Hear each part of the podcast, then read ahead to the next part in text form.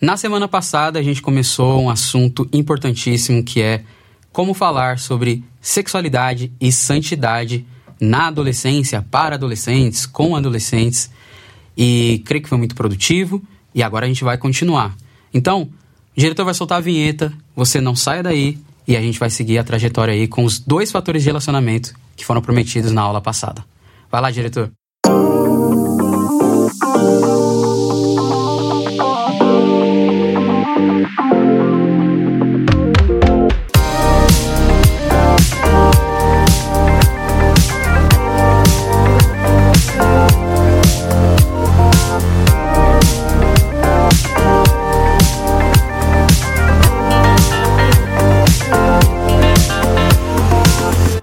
Fala galera, vida pura, graça e paz, boa noite para você que está aí assistindo mais uma edição do programa Vida Pura, com a continuação do tema da semana passada. Então, antes que eu continue aqui o raciocínio, já vai lá, dá um like, se inscreve no canal, não perca o conteúdo da Telmídia, que vai ser riquíssimo dentro da sua casa. Dá para você ir acompanhando aí no celular, no computador, enfim.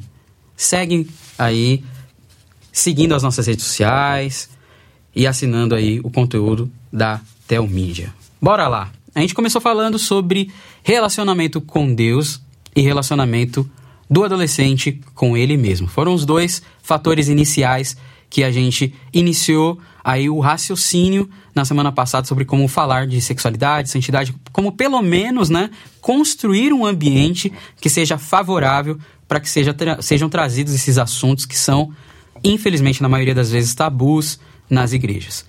E aí agora a gente vai com os últimos dois fatores.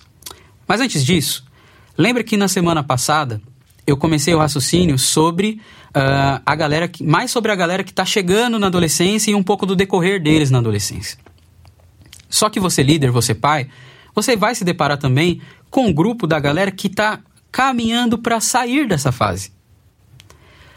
Infelizmente, muitas vezes, eles começaram errado, viveram errado toda a fase da adolescência, sem esses fatores sendo construídos na vida deles.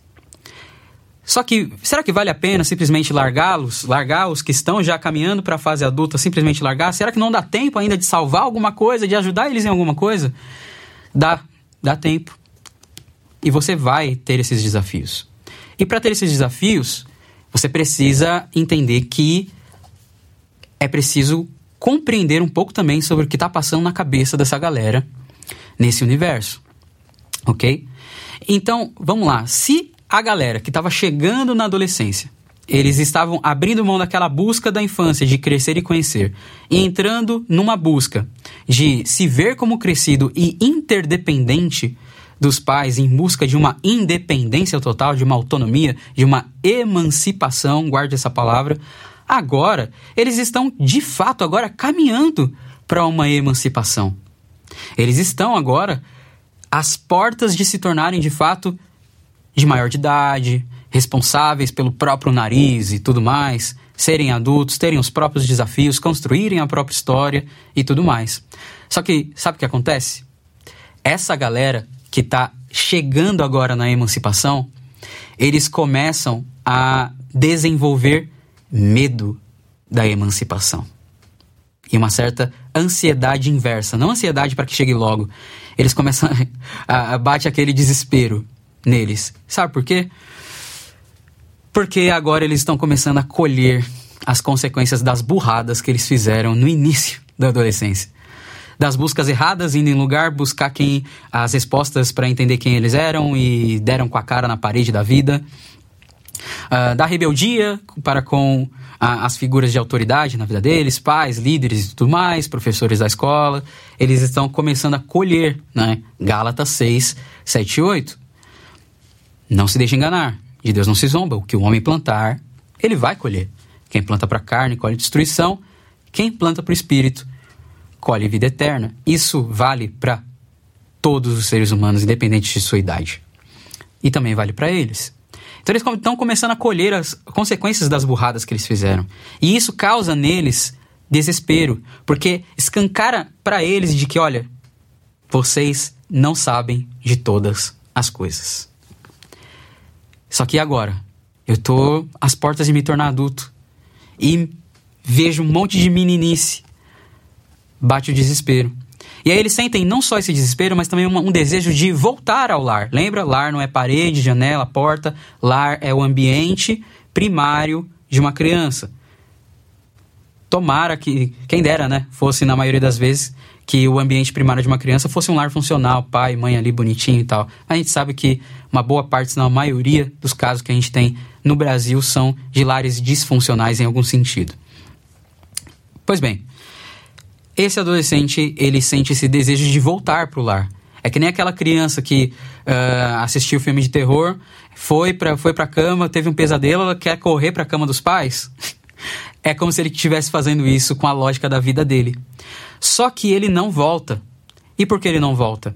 Para esse ambiente do lar. E quando eu digo pro lar, não quer dizer que o adolescente fugiu de casa, tá? Eu sei que em alguns casos isso acontece. Voltar pro lar é na questão emocional, na questão mental. Se conectar novamente com o ambiente que ele, na cabeça dele de pré-adolescente, preferiu passar a enxergar como obsoleto. E agora ele quer se reconectar. Só que essa vontade esbarra em dois fatores que impedem ele de voltar e tentar se reconectar: medo e orgulho. Por que medo e orgulho?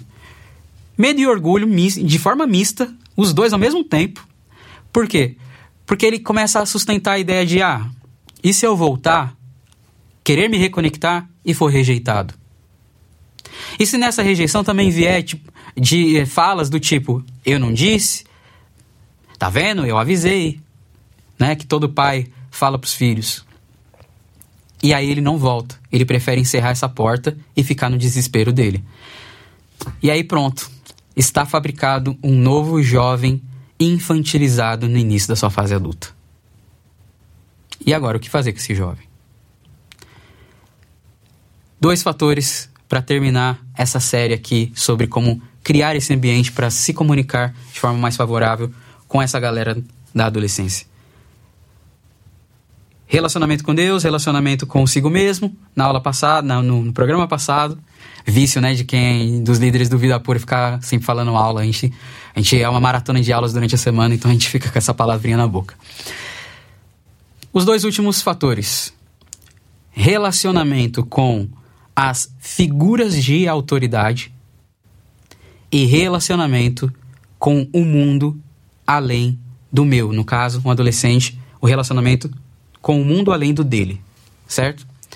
Por que relacionamento com as figuras de autoridade? Porque esse, essa, essa, esse fator de relacionamento precisa ser construído ou, se ele já existe, precisa ser curado, ajustado.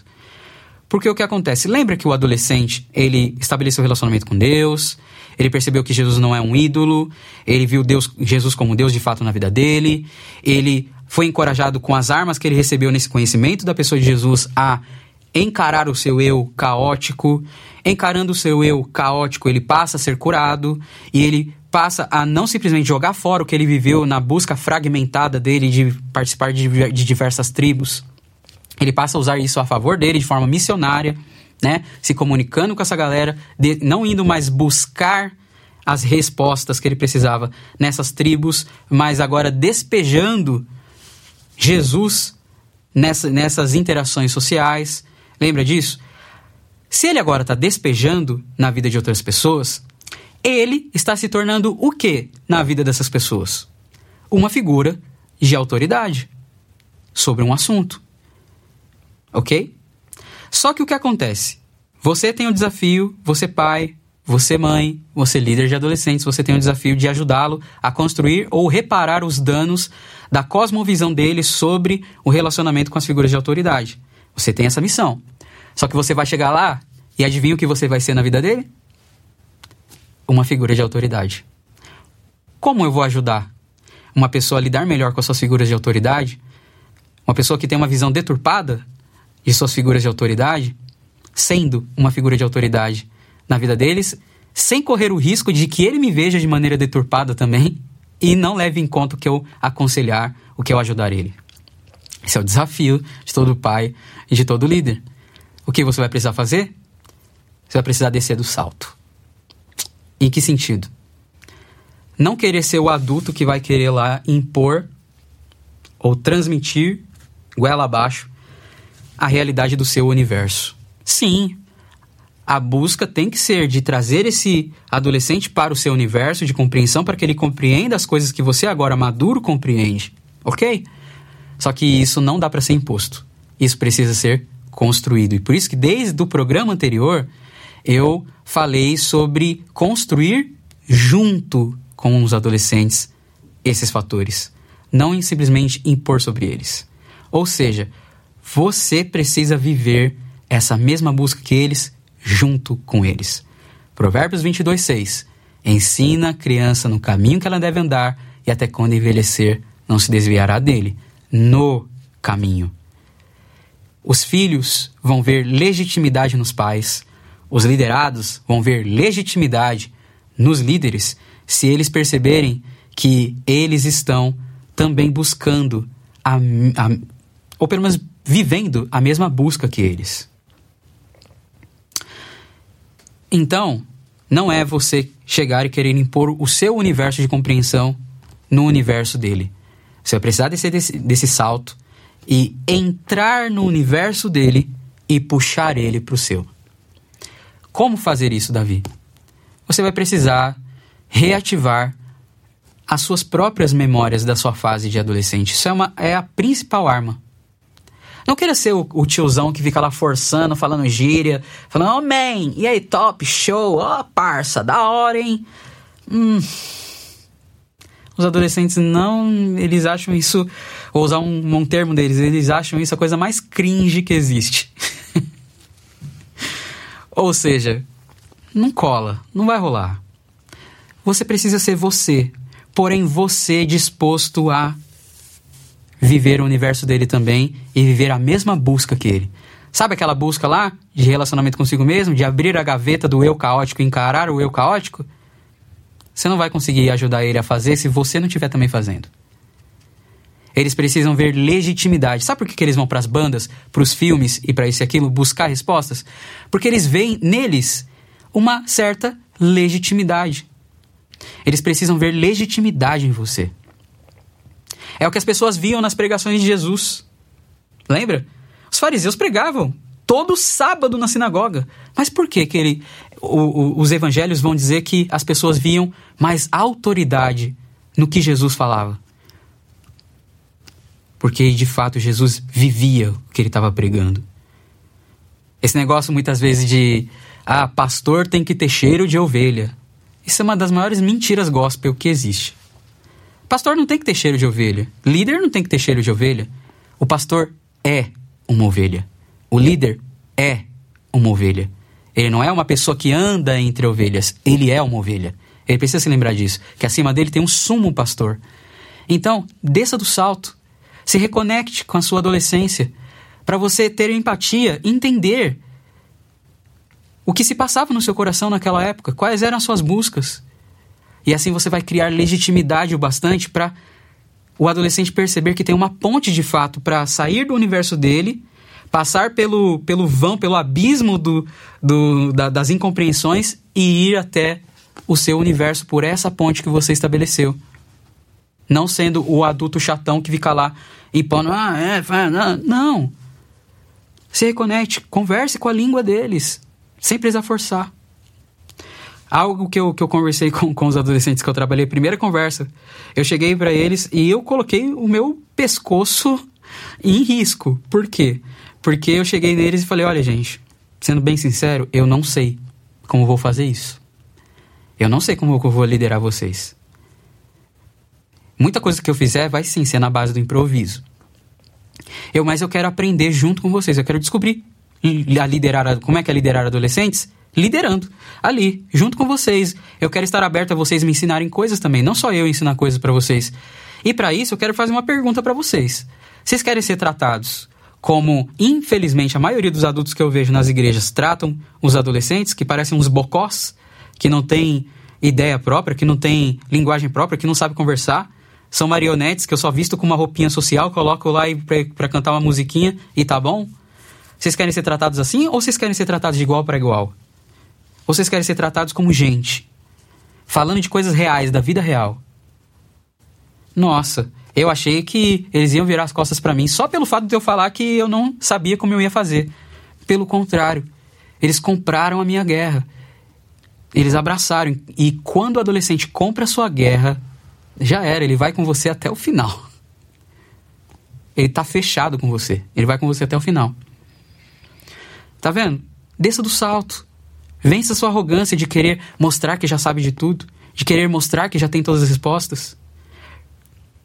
Mostre para ele que não tem problema nenhum não ter todas as respostas.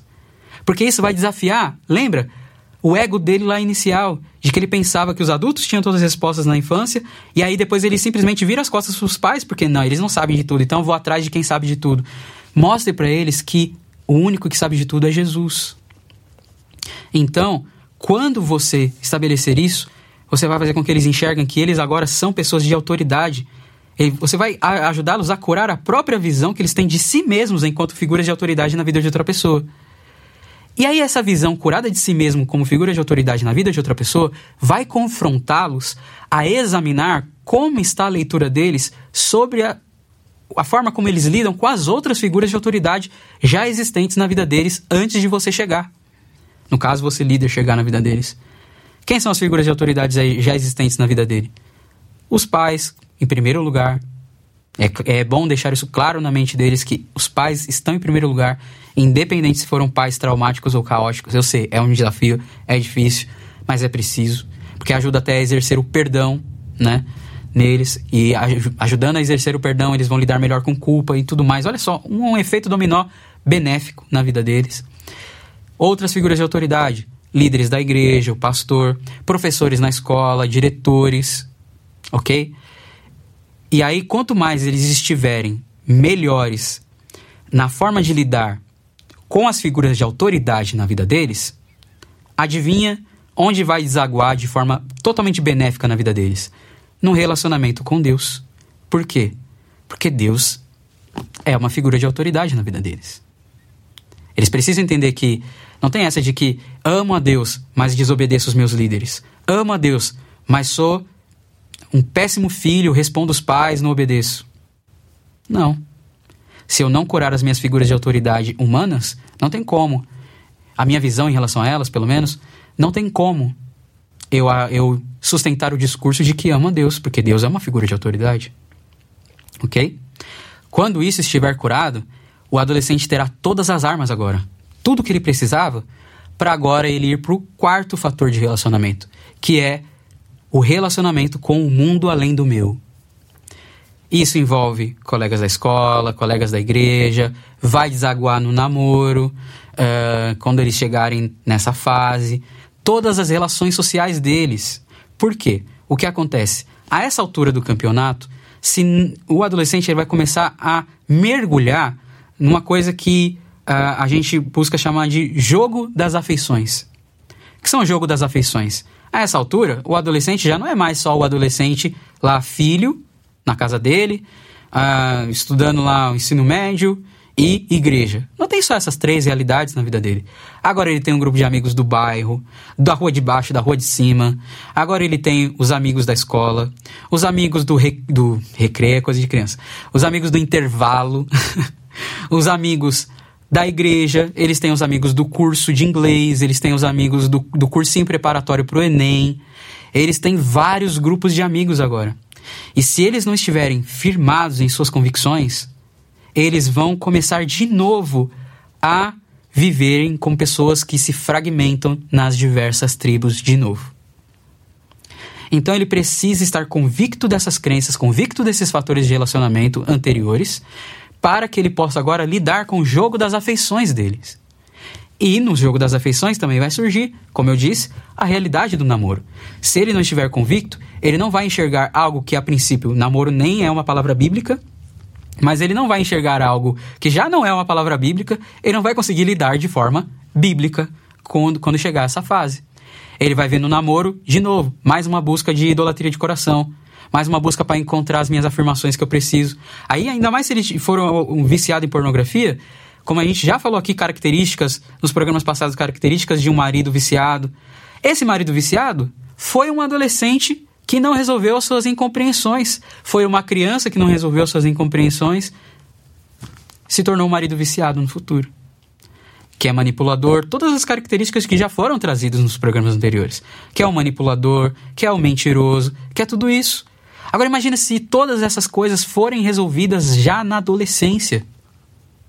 Entendem, pais, entendem, mães, entendem, líderes, o peso da responsabilidade da missão de vocês?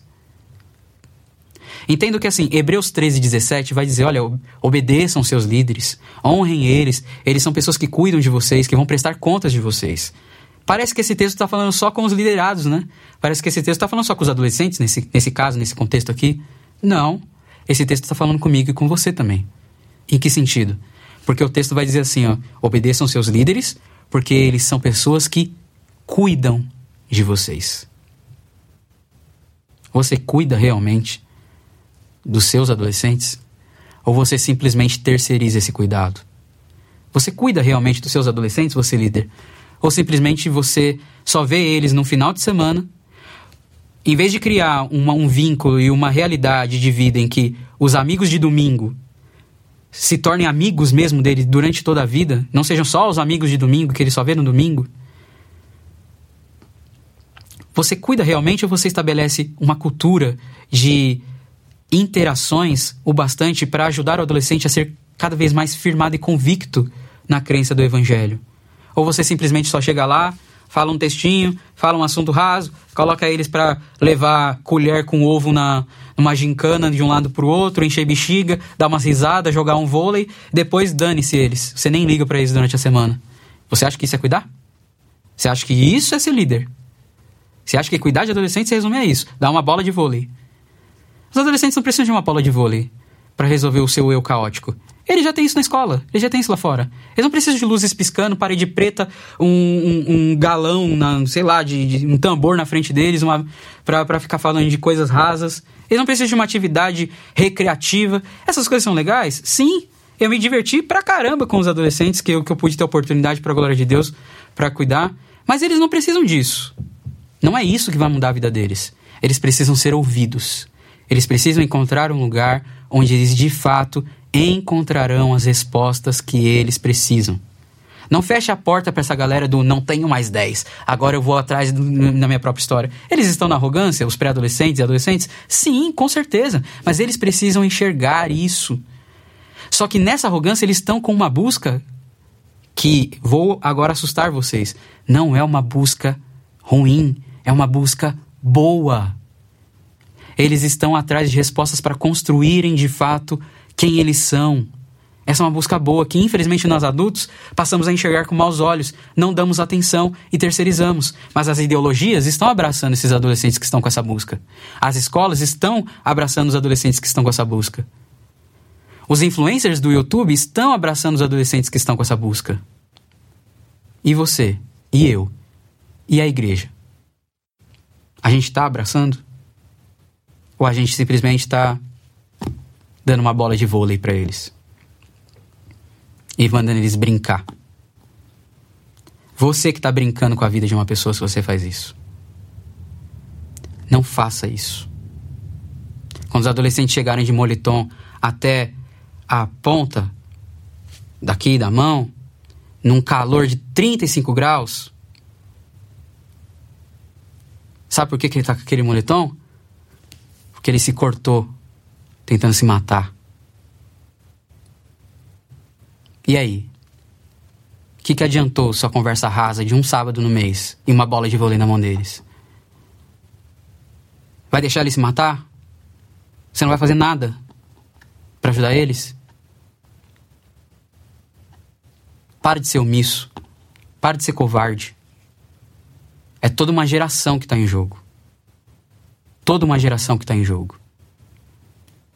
Não adianta ficar chorando pelo leite derramado.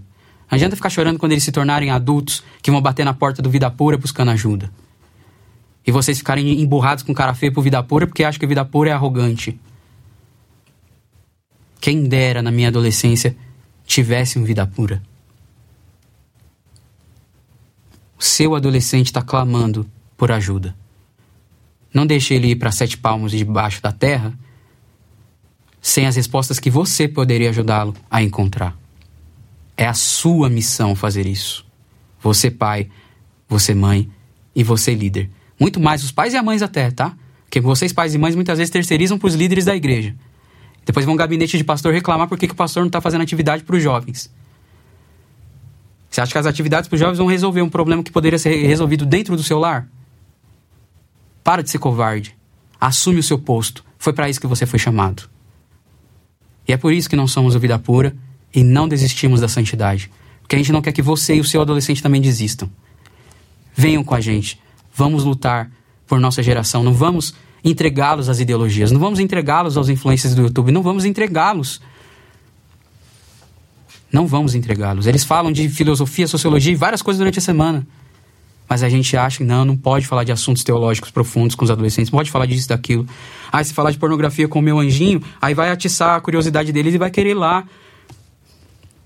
Para de ser vacilão. Para de ser alguém que pensa desse jeito, de forma pequena. Que mundo que você vive? Esse é o erro da igreja. A igreja quer ser relevante no mundo, mas sem buscar compreender como o mundo funciona. Sem buscar compreender o que realmente está acontecendo de estrago no mundo. É nossa função. Cristo nos comissionou para isso. Que a gente viva e cumpra para a glória dele. Amém? Esse foi mais um programa aqui na Telmídia. Siga as redes sociais, no Instagram, no Ministério Vida Pura, arroba Ministério Vida Pura, arroba Pastor Felipe Bentley, quer dizer, arroba Felipe Bentley, não tem um PR antes, arroba Davi W Nascimento, se quiser me seguir lá também. Mande suas dúvidas nos nossos directs. Podem se tornar até assuntos para a gente trazer aqui para conversar no programa. Deixe seu comentário no vídeo, que também pode se tornar um assunto a ser respondido nos próximos programas. Interaja, faça a sua parte. Também se inscreva aí no streaming da Telmídia. Leve conteúdo saudável, bíblico para dentro da sua casa. De novo, faça a sua parte. Porque Deus já fez a dele na cruz, por mim e por você. Ok? Forte abraço, nós somos Vida Pura. Não desistimos da santidade. Até o próximo programa.